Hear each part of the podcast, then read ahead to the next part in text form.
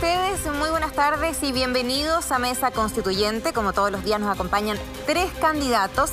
Estamos por el Distrito 12 con Bárbara Figueroa, la presidenta de la CUT por el Partido Comunista y Pacto Apruebo Dignidad. ¿Qué tal? Muy bien, muchas gracias por la invitación. Gracias por venir a acompañarnos. Estamos también con Manuel Inostroza por el Distrito 11, ¿cierto? Eh, lista Independientes por Chile. ¿Todo bien? Todo bien, muchas gracias Claudia por la invitación también. Le damos la bienvenida también, por supuesto, a Macarena Letelier por el Distrito 10, abogada, candidata independiente con cupo de la UDI. Lista, vamos por Chile. Muchas gracias por la invitación, Claudia. Gracias a ti por venir y vamos a comenzar justamente contigo, Macarena. Tú nos propusiste em, el tema del rol de los municipios y la distribución de los recursos, ¿cierto? Un tema que se ha hecho clave, sobre todo eh, con la pandemia. Primero el estallido social, pero luego la pandemia. Eh, estos escenarios nos demostraron en Chile la importancia que tiene el municipio, eh, el conocimiento de cada alcalde con la realidad directa de su comuna, ¿cierto? Em, ¿Cómo la nueva constitución puede revelar el rol de los municipios? En dos minutos desde ahora ya. Mira, primero porque creo que es un tema muy relevante. La verdad es que haciendo campaña por el Distrito 10, un gran distrito, uno se da cuenta que la primera cara del Estado con las personas es la municipalidad. Está la primera respuesta, está la primera ayuda, está la primera información, ¿cierto? Entonces ahí que uno tiene que poner de relieve el rol y pensar si están lo potencialmente estructurados para responder a esas necesidades, ¿cierto? Ustedes saben que los municipios están constituidos, la eh, constitución desde el año 1833, han tenido distintos cambios, pero yo creo que no se ha llegado aún a la eficiencia que se requiere para que las prestaciones que dan a sus vecinos y vecinas sean de calidad y sean tiempo. Entonces ahí tenemos que revisar que lo más probable es que no sea tema constitucional, sino que estemos en la misma ley orgánica de municipalidades el sistema de eh, recaudación que se ha avanzado, está el impuesto de renta, está el fondo solidario, pero para postular a programas del fondo solidario también se requiere contar con recursos humanos eh, dentro de los municipios que postulen, que postulen a tiempo, que postulen a los programas determinados. Y por otra parte, creo que el acceso a la justicia de las personas también cumple un rol muy importante el municipio a través de los juzgados de policía local. La justicia para las personas está muy lejos. Acceder a la justicia es casi un privilegio. Y la justicia te entrega dignidad y te entrega paz, paz a uno y paz social. Entonces creo que hay una tremenda oportunidad de modernizar todo lo que es los juzgados de policía local, incorporando digitalización, eh, incorporándolo en, en la parte central del Poder Judicial con la oficina virtual de acceso. Yo creo que ahí también hay un espacio importante, Claudia, que se transforma en una mejor vía para las personas que tiene que ser el foco de la próxima constitución. Quedan 20 segundos. Eso, yo creo que sobre todo darse cuenta que durante la campaña la gente dice, es que voy al municipio, me siento abandonado muchas veces. O sea, aquí también tiene que haber pesos y contrapesos y transparencia. No se trata de transformar a los municipios en monarquía, ¿cierto? Estoy lejos de pensar eso. Solo quiero que se entienda que es la primera cara del Estado, que le duela llegar tarde y cómo podemos en la Constitución reforzar y garantizar eso. Muchas gracias. Cada uno va a tener un minuto para responder. Comenzamos con Manuel. ¿Mis, dos minutos o la respuesta? No, tu respuesta en un minuto. Ah, bueno, mira, bueno, yo creo que el tema de los municipios sin duda es un tema importante, pero yo hablaría más bien de la descentralización general del país. Y hoy día que es importante también la creación de los nuevos gobiernos regionales y con la creación y la votación que vamos a tener de gobernadores, hay que ver también cómo descentralizamos las regiones como polo de desarrollo y ahí lo que se puede hacer en instrumentos de decisión para que no solo el 8 o el 18% en total de las inversiones se decidan en regiones, sino que mayoritariamente más del 50% de las decisiones se decidan en regiones, es fundamental junto con el tema de la descentralización a través de los municipios. Te quedan 25 segundos. Bueno, lo segundo diría en el tema municipal, el tema de la salud. Eh, yo creo que es bueno reforzar eh, la capacidad que tienen los municipios de trabajar en la atención primaria. Hoy en día hemos visto que lamentablemente la debilidad de testeo, trazabilidad y aislamiento se debió a que en un comienzo se desdeñó la mirada de capacidad de la atención primaria para complementar ese rol y creo que es bueno enmendar ese rol fortaleciendo la, la salud primaria. Bien, Bárbara, el rol de los municipios y también la potestad que tienen. Hace algunos minutos hablábamos con el alcalde Alessandri y que nos decía que ellos no tienen ninguna facultad policial y tomando en cuenta cómo está la delincuencia hoy por hoy estaban bastante complicados. Bueno, efectivamente, yo comparto con Manuel, acá el desafío es una política efectiva de descentralización y en ese marco el rol de los gobiernos locales es clave. Son efectivamente la puerta de entrada a las políticas públicas, son quienes tienen el contacto directo con la ciudadanía y con los requerimientos de los territorios tiene que haber en ese sentido un buen diálogo y esperamos que la oportunidad que tenemos ahora de elegir gobernadores y gobernadoras regionales permita también que exista ahí un diálogo donde las necesidades de los territorios puedan tener una puerta de entrada mucho más dialogada y mucho más eh, en una perspectiva, de, tal como decía Manuel, de un polo de desarrollo, de cómo pensamos la ciudad a través de los gobiernos regionales. Pero creo que ahí es clave dos cosas. Una, efectivamente, entregarles más facultades. Cuando se le entregó la educación y la salud a los municipios sin entregarles herramientas pedagógicas, sin entregarles recursos, sin poder darles mejores instrumentos, nosotros los matamos. Y por lo tanto, al final les terminamos poniendo más responsabilidades sin todo el apoyo económico detrás. Y por otro lado, el diálogo con las organizaciones sociales. Los municipios también deben tener una relación con las organizaciones, juntas de vecinos, con, los, con los clubes de adulto mayor, con las organizaciones vecinales, que no sea clientelar y en eso creo que también hay un debate constitucional. Muchas gracias, Bárbara. Ya está corriendo el tiempo del debate. Quiero comenzar eh, contigo, eh, Macarena, justamente porque es tu propuesta. Eh, acá se habla también de un presupuesto muy dispar para los diferentes municipios, ¿no? sobre todo en el contexto de la pandemia, donde tienen que ellos acercar la ayuda a las personas, se les ha hecho muy difícil. ¿Qué se puede hacer al respecto? Mira, los números son bien claros. ¿ah? El ingreso per cápita en un municipio de los llamados con más recursos eh, es sobre el millón de pesos, cuando eh, si vamos al piso eh, está sobre los 100 mil pesos en muchas municipalidades. Creo que si bien pueden haber dos municipalidades con los mismos recursos y eso se va a traducir en una mejor o peor prestación por la gestión misma, por supuesto que es algo objetivo el nivel de recursos. Creo que los últimos años eh, se ha avanzado, pero creo que no es suficiente. Y ahí es donde se tiene que replantear que no importa en qué comuna tú estés, la prestación sea de la misma calidad. Si estás en una comuna que por el giro, el lugar, el, el tipo de vecino puede recaudar más, no significa que si estoy en otra comuna la prestación sea una calidad inferior. Y ahí es donde tenemos que revisar esa redistribución de ingresos y generar incentivos para que se suba la calidad en todos los municipios y no digan muchas veces, bueno, que depende en qué municipalidad o en qué comuna uno viva. Yo creo que ese es uno de los desafíos para los próximos 50 años que debiera marcar esta constitución y entender que la persona es el centro sin importar en qué comuna viva. Manuel.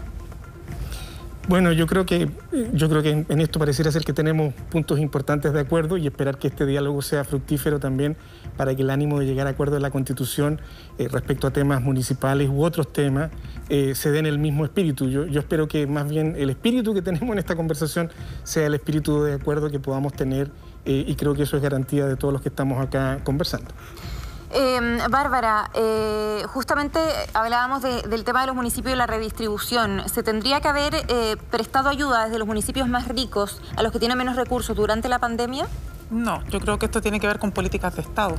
O sea, yo creo que nosotros en el marco del debate constitucional tenemos una tarea principal respecto de mecanismos de participación activa de la ciudadanía y respecto de delegación de poder en las, los, digamos, los órganos que están eh, supeditados o que están en el control administrativo de los territorios. Y por lo tanto creo que ese es el debate constitucional.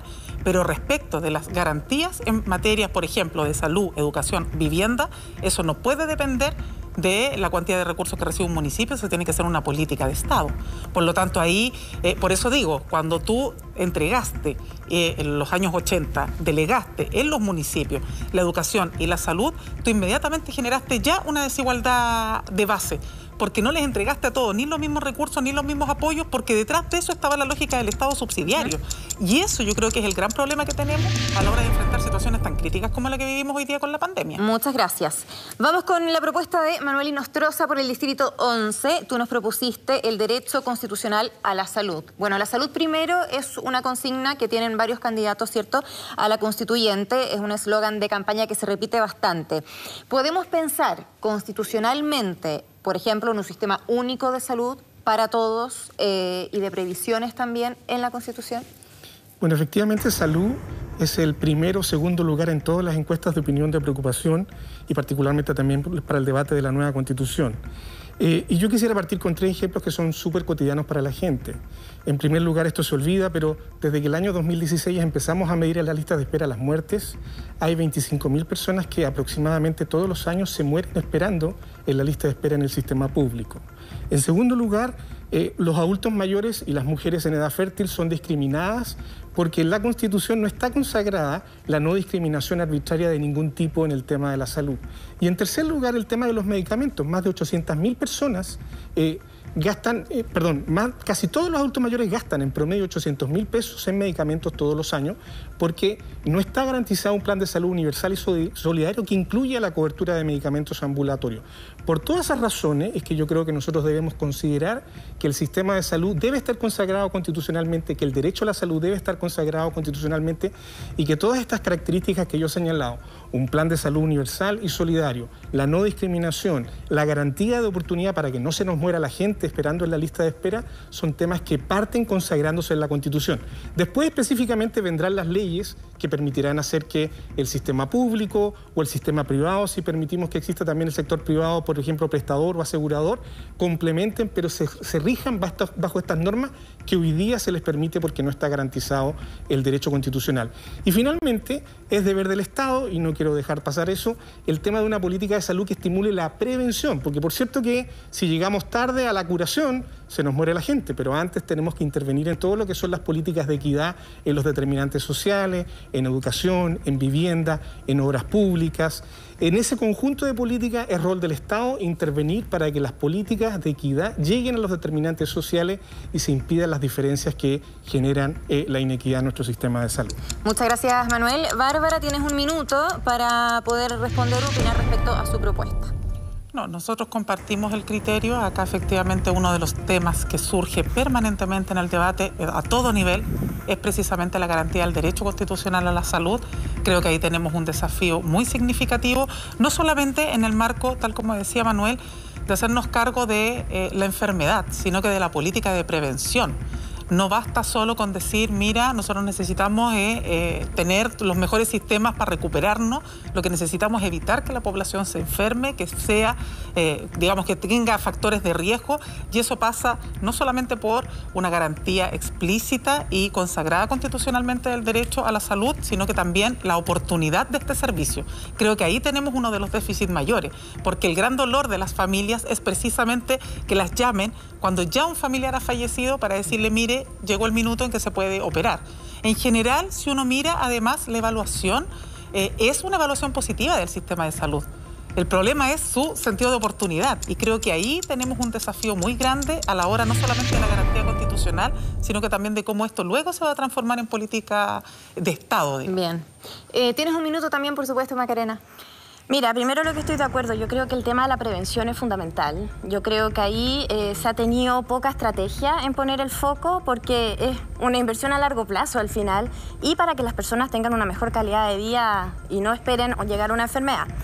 Eh, sí creo que el tema de la pandemia y el sistema cómo ha funcionado este último año ha demostrado que la, la cooperación público-privada funciona cuando hablamos de la salud de las personas. Lo que sí creo que pudiéramos reflexionar y pensar y escuchar, por supuesto, a los expertos, es un sistema único de prestación en la parte del seguro salud. A mí siempre me ha hecho mucho ruido que existan dos sistemas eh, de garantías, porque también hoy día lo que hemos transformado el recurso de protección para garantizar el derecho a la salud, creo que ha sido un despropósito, finalmente una herramienta que no fue considerada para eso y es la única manera de asegurar el derecho a la salud. Pero... Em, poniendo ojo en la prevención, entendiendo que la salud, por supuesto que los catálogos de derechos, yo creo que hay un acuerdo en el derecho a la educación, en el derecho a la salud, creo que las políticas tienen que recaer en leyes y los dos sistemas de manera colaborativa. Abrimos el debate y quiero comenzar contigo, Manuel. Eh, ¿Qué es lo que no funcionó? Tú fuiste superintendente de salud hasta el 2010 y participaste en la creación del plan AUGE. ¿no? ¿Cuáles son las deficiencias? ¿Qué es lo que no se logró concretar en el camino? A ver, lo que pasa es que nosotros proponíamos un fondo solidario ah, de que mancomunara al menos en un 4% las cotizaciones de los afiliados del sistema FONASA con el sistema ISAPRE. Y en aquella oportunidad, recordar que el Parlamento tenía senadores designados, eh, fue imposible llegar a ese acuerdo y al final para lograr salvar el auge, que creemos que ha beneficiado a más de 40 millones de personas a lo largo de estos 15 años, bueno, hubo que sacrificar ese punto. Y por eso es que yo hoy día reivindico la posibilidad que en una nueva constitución podamos reivindicar la idea de un fondo solidario en un plan de salud universal solidario, que eventualmente permita que exista también un sistema público, un sistema privado, pero que se, base en la solidaridad. Yo creo que aquí eh, hay un tema importante eh, a rescatar también el tema de la dignidad en el trato de los beneficiarios del sistema de salud, tanto público como privado. Recordar que en la encuesta desiguales del año 2017, un 33% de los chilenos dice que después de la calle y el lugar de trabajo donde más los maltratan es en los servicios de salud. Eso no puede ser. Y por eso que en una constitución junto con su letra también tenemos que ser capaces de construir un espíritu distinto para que en el Chile que construyamos a partir de la nueva constitución el trato, la calidad, el trato digno eh, a los pacientes sea eh, algo que se haga patente día a día y no como hoy día lo están sufriendo muchos de nuestros compatriotas. Bárbara. Yo tengo la impresión de que, claro, el, el debate efectivamente no es si es que queremos o no queremos darle garantía a todos del derecho a la salud. Yo creo que precisamente está en el punto que planteaba Macarena. ¿Cuál va a ser el rol del Estado respecto de esto? ¿Y cuál va a ser el rol que puedan generar como un eh, una prestación complementaria a actores privados. Yo creo que ahí vamos a tener un debate, porque hay quienes efectivamente han insistido permanentemente que es mucho mejor el sistema privado que el sistema público, en todo ámbito, ¿no? Tanto en el ámbito de derecho eh, como también en el uso de recursos, entre otros la experiencia al parecer no es tan contundente sobre esa frase que es tan de sentido común, más bien lo que uno tiende a ver es que la lógica de privatización y de una exacerbada valor del mercado y de las lucas a la hora de determinar derechos y garantías como la salud o educación, finalmente lo que tú has hecho es construir mayor desigualdad, una brutal separación de la población con las políticas del Estado y por lo tanto creo que ahí más bien el debate no es sobre si queremos o no vamos a estar de acuerdo en la garantía del derecho a la salud, sino que cómo vamos a garantizar aquello. Eso pasa en un punto fundamental porque terminemos con el rol del Estado subsidiario y ese es un debate. Nos quedan algunos segundos, Macarena.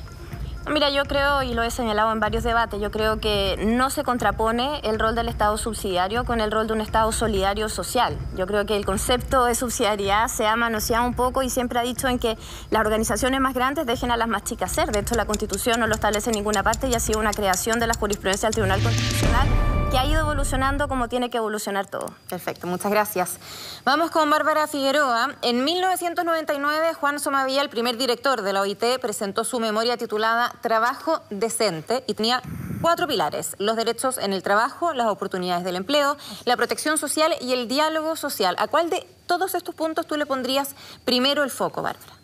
No, yo creo que el primer foco no está en la definición de trabajo decente, yo creo que el primer foco está en que entendamos que el debate en materia constitucional requiere poner el valor del trabajo al centro de la sociedad y por lo tanto al centro del debate constitucional. ¿Por qué? Porque la calidad de una sociedad se mide por la calidad del trabajo que es capaz de entregarle a sus ciudadanos. Si yo le entrego un trabajo precario, no puedo pretender una sociedad de justicia social. Si yo no remunero como corresponde a los trabajadores, no entiendo que el trabajo junto con remuneración es fuente de dignidad, de proyección, eh, la posibilidad de desenvolverme, de generar un proyecto de vida, entonces voy a estar muy lejos de poder construir una constitución que está a la altura de los requerimientos.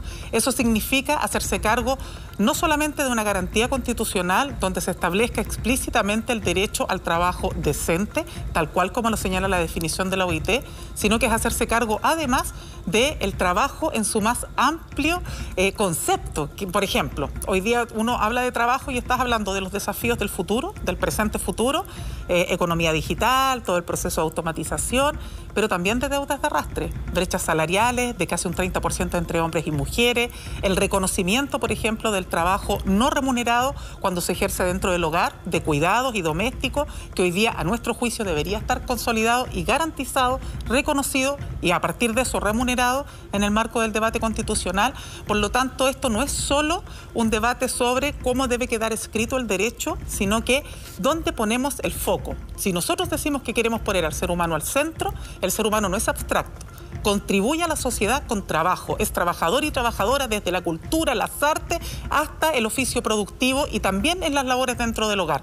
Todo eso es trabajo. Por lo tanto, no es deme el derecho a educación y cuánto le cuesta al Estado, sino que porque gracias al trabajo es que los países se desarrollan, estos mínimos civilizatorios deben estar garantizados. Ese yo diría que es el debate, al menos para nosotros, fundamental en este. Bien, muchas gracias. Macarena, eh, la brecha salarial, por ejemplo, y el trabajo no remunerado, eh, ¿esto se puede reglar ah, mediante cambios en la Constitución?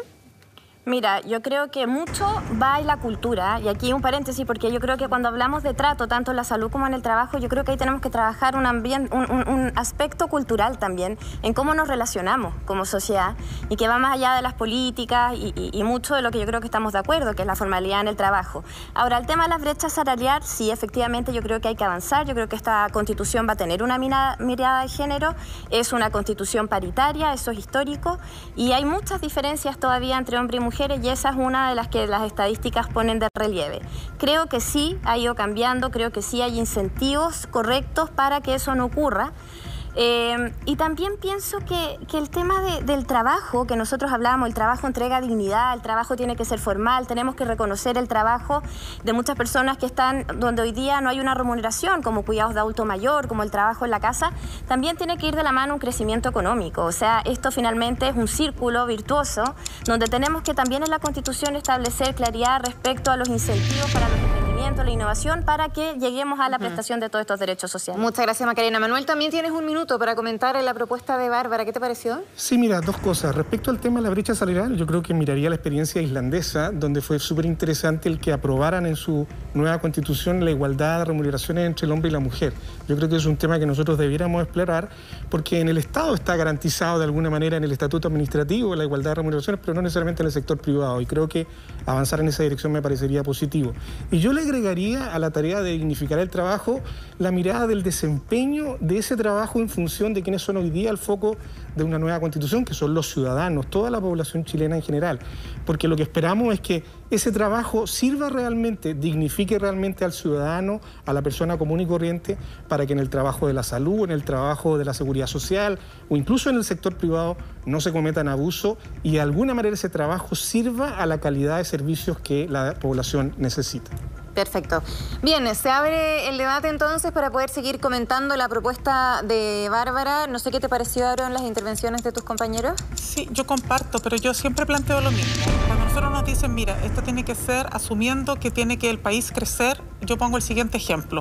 Si yo guardo 10 mil pesos debajo del colchón y mañana los voy a sacar, esa plata va a valer menos, porque el costo de la vida aumenta y ahí estaban esos 10 mil pesos. ¿Quién? Entonces, ¿cómo crecen los países? ¿Cómo se hace gente fortuna?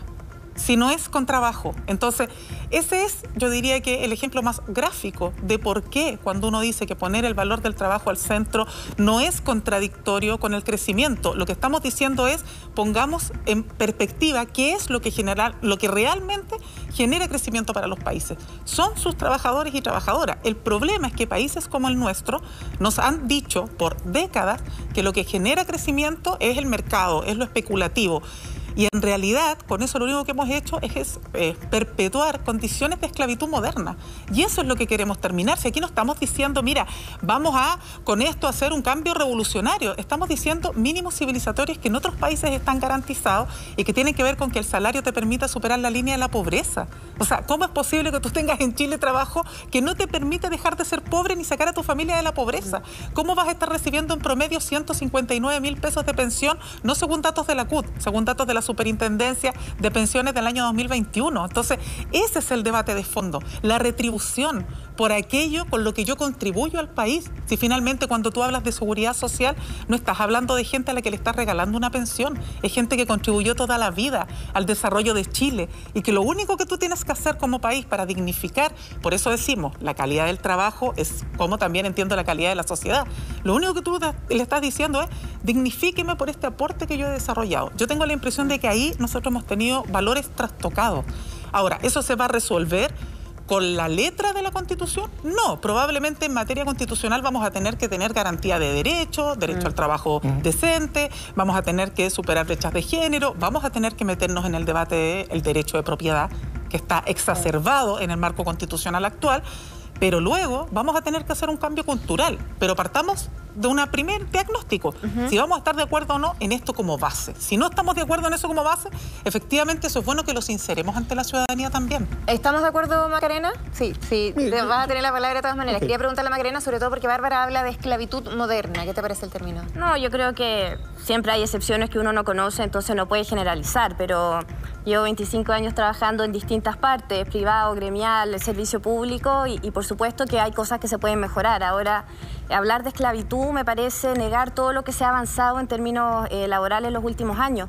Pero sí pienso que un ejemplo muy claro fue lo que vivimos con esta pandemia y la paralización económica, porque nos encuarentenamos, porque no pudo haber eh, interacciones comerciales, ¿cierto? Y eso se tradujo en más de un millón de empleos que perdieron, 70% del cual fue de mujeres.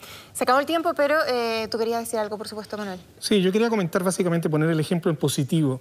Yo creo que mucha gente, precisamente por sus disputas políticas, ideológicas, que miran al Estado como ineficiente, como que los que trabajamos en el Estado somos flojos, etcétera, etcétera, se llevaron una gran sorpresa con la pandemia y lo que han hecho los trabajadores de la salud en la primera línea, que es poniendo en riesgo sus vidas, atender con la mejor calidad posible eh, a todos los ciudadanos, independientemente si son de FONASA y ISAPRE. Creo yo que ese espíritu que va más allá de la ley, pero que lo podemos reflejar en la Constitución y en el espíritu cotidiano, es a lo que yo me refiero, que junto con dignificar el trabajo, tenemos que todos los días eh, buscar la manera de que el trabajo en cualquier área signifique un real aporte y servicio como el que yo creo que ha hecho que muchas personas valoren hoy día a los funcionarios públicos del sector salud de manera muy distinta a como los valoraban hace antes de la pandemia. Perfecto, muchas gracias a los tres. Vamos a tener un debate sobre contingencia a la vuelta de esta pausa en Mesa Constituyente.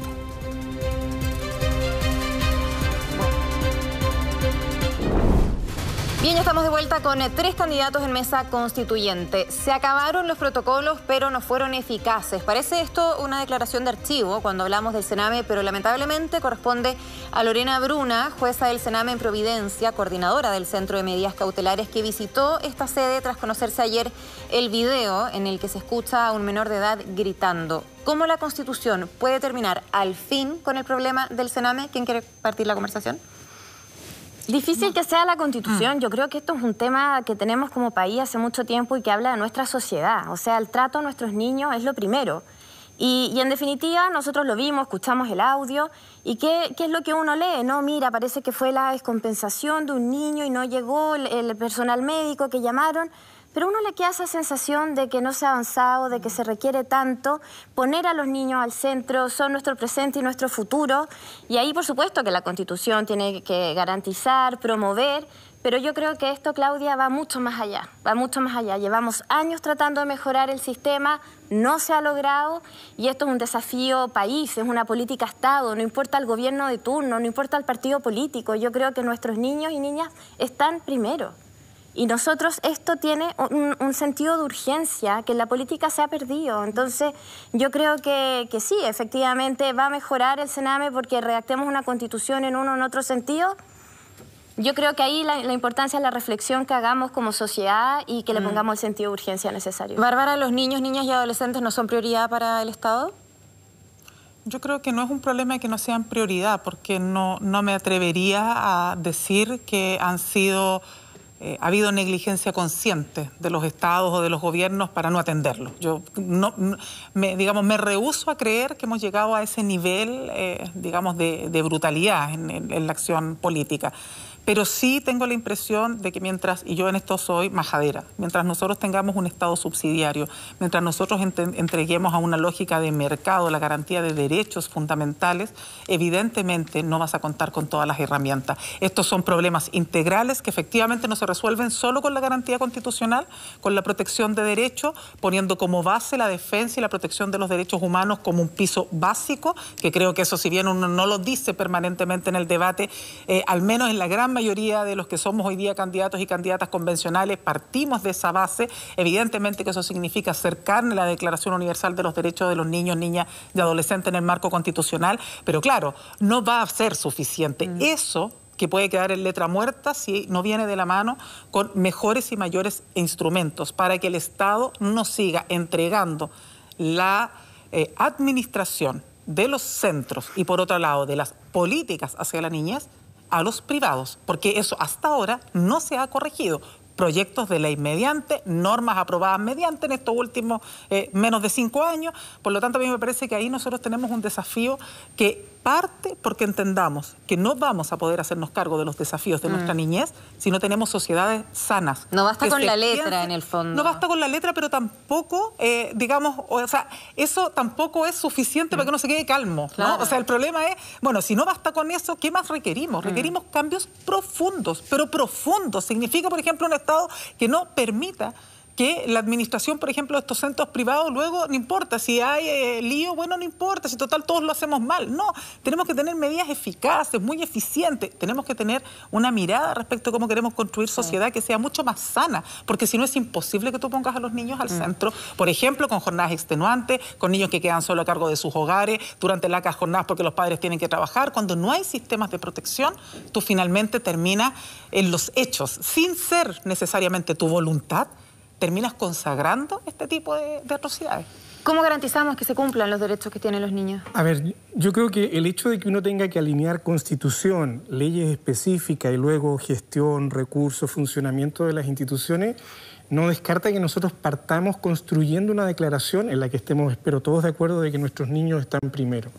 Eh, yo creo que los procesos constituyentes y la, la manera en cómo lleguemos a acuerdo en estos temas va a marcar mucho el futuro, porque la Constitución es la ley madre que nos va a proyectar a los próximos 40, 50 años, ojalá, y que nos va a decir qué Chile queremos tener en esos 50 años que están por delante. Y por lo tanto, declarar que los niños están primero, yo creo que va a ser más exigible las leyes que aprobemos y va a ser más posible que le demos prioridad en los recursos y en el financiamiento y en la gestión. Y lo segundo es que yo creo que poner en el centro los derechos de los niños, a mi juicio, lo pone por sobre independientemente que sea legítima la discusión de si el sector público lo hace mejor o el sector privado lo hace mejor, pero independientemente de si es solo público o si es solo privado o es una mixtura, eh, constitucionalmente sea igual de exigente para que los niños estén primero y para que no soportemos situaciones como las que hoy día estamos viviendo. Bien, y en este caso hay investigaciones en curso, vamos a ver qué es lo que pasa con eso, un tema urgente y de muy larga data. Les quiero agradecer por participar de esta conversación y me voy a quedar contigo porque te voy a regalar un minuto para dirigirte a tu distrito, en este caso al distrito 11, y los llames a votar por ti en esa cámara que está ahí. Desde ahora, ya.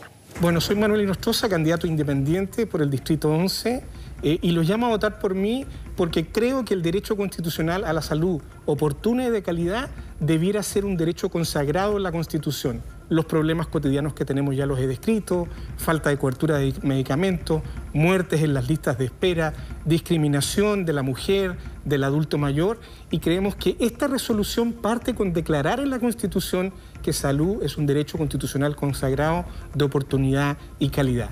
Junto con ello, vamos a ser capaces de construir en otros derechos sociales como el de educación o el derecho al medio ambiente o el de las políticas de promoción y prevención en salud.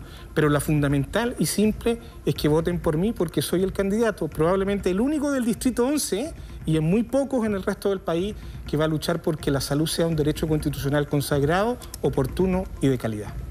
Perfecto, muchas gracias Manuel Inostroza por el distrito 11, lista independientes por Chile. Em, vamos a ir con el distrito 10, Macarena Letelier, candidata independiente con cupo de la UDI. Eso sí, la lista vamos por Chile. ¿Cuáles son las comunas que integran tu distrito? Las comunas del Distrito 10 son La Granja, Macul, San Joaquín, Ñuñoa, Providencia y Santiago. Háblale a tu distrito en un minuto. Distrito 10, yo les pido su apoyo el próximo 10 y 11 de abril, no solo a mí, sino que a los candidatos de Chile Vamos en general en el país. Yo creo que tenemos que instalar una nueva manera de relacionarnos. Creo que este proceso es una oportunidad para escucharnos, para dialogar desde las diferencias que siempre existen, pero también desde el respeto y desde una paz social, algo que clama con mucho, mucho fervor nuestro país No sigamos tampoco distinguiendo en si lo presta mejor el servicio público o el servicio privado. Aquí lo importante es la persona, es llegar a tiempo, que a ambos sectores les duela las filas largas y las prestaciones de baja calidad. No significa que uno cuide absolutamente bien a los menores y otros no, o a los niños y niñas. Yo creo que acá lo importante es el sentido de urgencia, poner a la persona por delante y la dignidad en su vida para que tenga una mejor vida en nuestro país.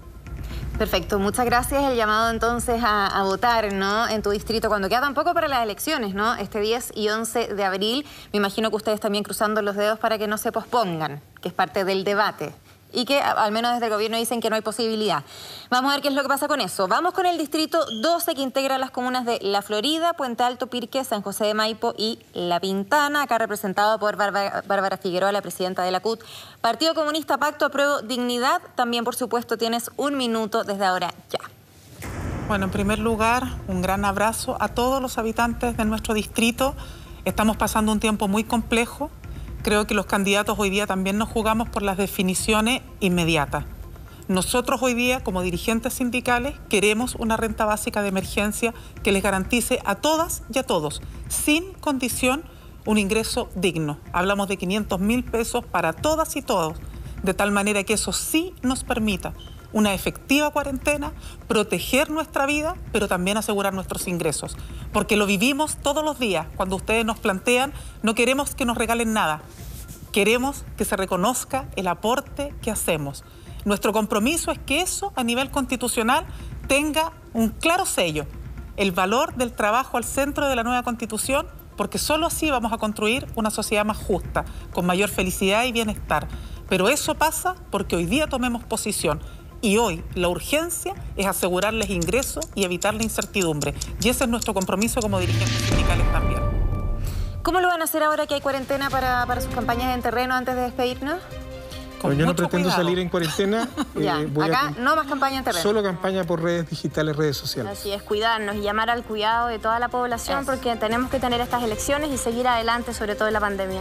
Bueno, nuestro mayor compromiso es luchar por la renta básica de emergencia porque creemos que solo así mm. la ciudadanía puede estar tranquila. Si de verdad que es doloroso que tengan que salir igual en la mañana, porque si no, no hay mm. plata al día. Y eso creo que es dramático. Muchas gracias, Bárbara Figueroa, también a Macarena Letelier y, por supuesto, también a Manuel Inostroza por acompañarnos en nuestra mesa constituyente. Que estén muy bien. Y gracias a ustedes, por supuesto, por acompañarnos de lunes a viernes desde las 5 de la tarde en Mesa Constituyente para conocer a los candidatos que van a ser parte de los 155 en redactar la Constitución. Que estén muy bien.